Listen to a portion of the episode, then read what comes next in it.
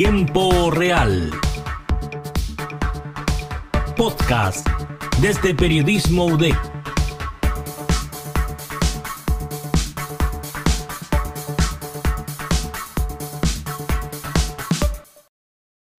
Los criminólogos suelen decir que no existe un crimen perfecto, sino un crimen mal investigado. No sé si alguna vez han escuchado la serie Misterios sin resolver que hay en Netflix. Hoy les queremos presentar algo parecido. Queremos traer a la mesa dos casos chilenos de las cuales no se ha tenido respuesta, su relación, eh, cómo lo ha abordado la justicia chilena. Así que pónganse cómodos, Bienvenidos a este episodio en el que hablaremos del caso Matute y el caso de Erika Hagan. No me eh, molesté en averiguar más, sino que me retiré. ¿no? Y era Gerardo Roa preguntando por Coque. Con ciertos reparos, Gerardo Roa declara ese año 2000 que le pierde el rastro a su amigo y que habría presenciado una pelea al interior de la cucaracha.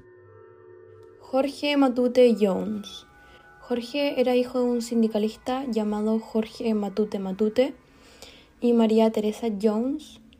Él tenía 23 años y estudiaba ingeniería forestal en la Universidad de Concepción. Iba en su quinto año y de hecho le quedaban tres semanas para poder egresar. Eh, de aspecto físico era delgado, tenía pelo negro y ojos verdes. El 19 de noviembre de 1999, alrededor de las 7 de la tarde, Jorge recibe una llamada de su compañero del colegio Gerardo Roa. Él estudió en el colegio salesiano de Concepción. Y bueno, Gerardo le pide que lo acompañe a una fiesta en una discoteca que se llamaba La Cucaracha.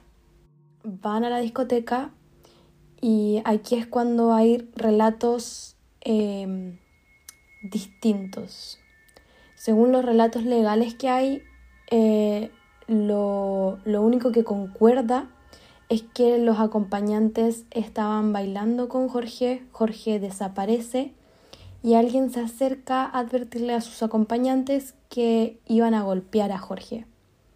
Después de esto eh, hay muchas versiones distintas de, de lo que sucede. Algunos afirman que Jorge salía y entraba de la discoteca, otros que estuvo en la barra en todo momento y otros que bailó con una mujer rubia de alrededor de unos 40 años em, que llevaba vestido blanco ajustado. Lo único que se llega a saber con certeza es que Jorge no llegó a casa en esa noche. Fue desde este minuto que empieza una búsqueda exhaustiva de Jorge Matute. Eh, la familia inicia una búsqueda de sol y sombra y que sigue llena de dudas y lagunas. Se habla mucho de errores que han cometido en la investigación y ninguna explicación clara ni un culpable determinado. Para más simples palabras, el caso se abría, se cerraba, eh, incriminaban a gente, encontraban culpables, los liberaban y así fue por todos estos años hasta que el 2017 lo toma una jueza llamada Carola Rivas.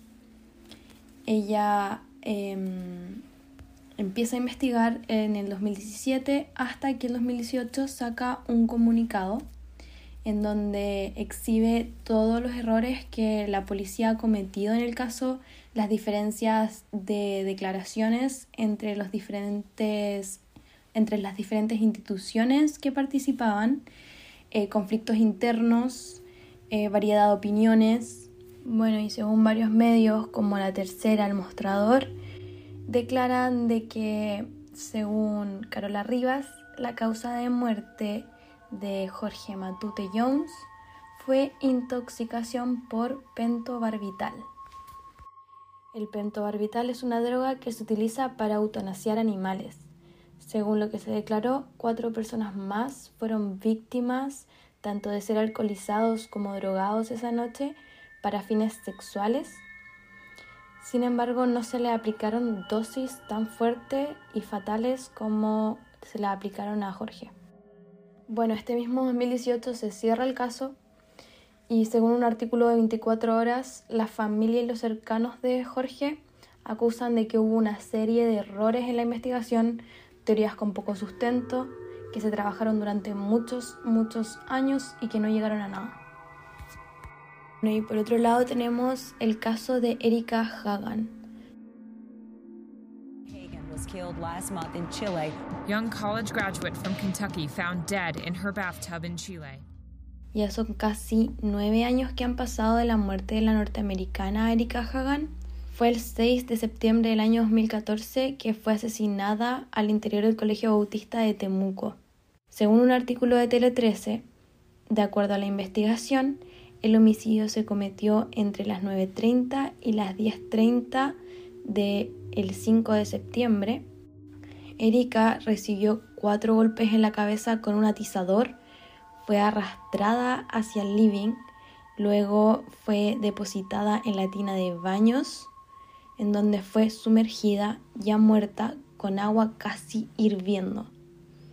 Recién al mediodía, después de varias horas, Em, los encargados del colegio entraron a la residencia al ver que ella no recibía respuesta por teléfono o por mensajes y vieron todo lo que había pasado.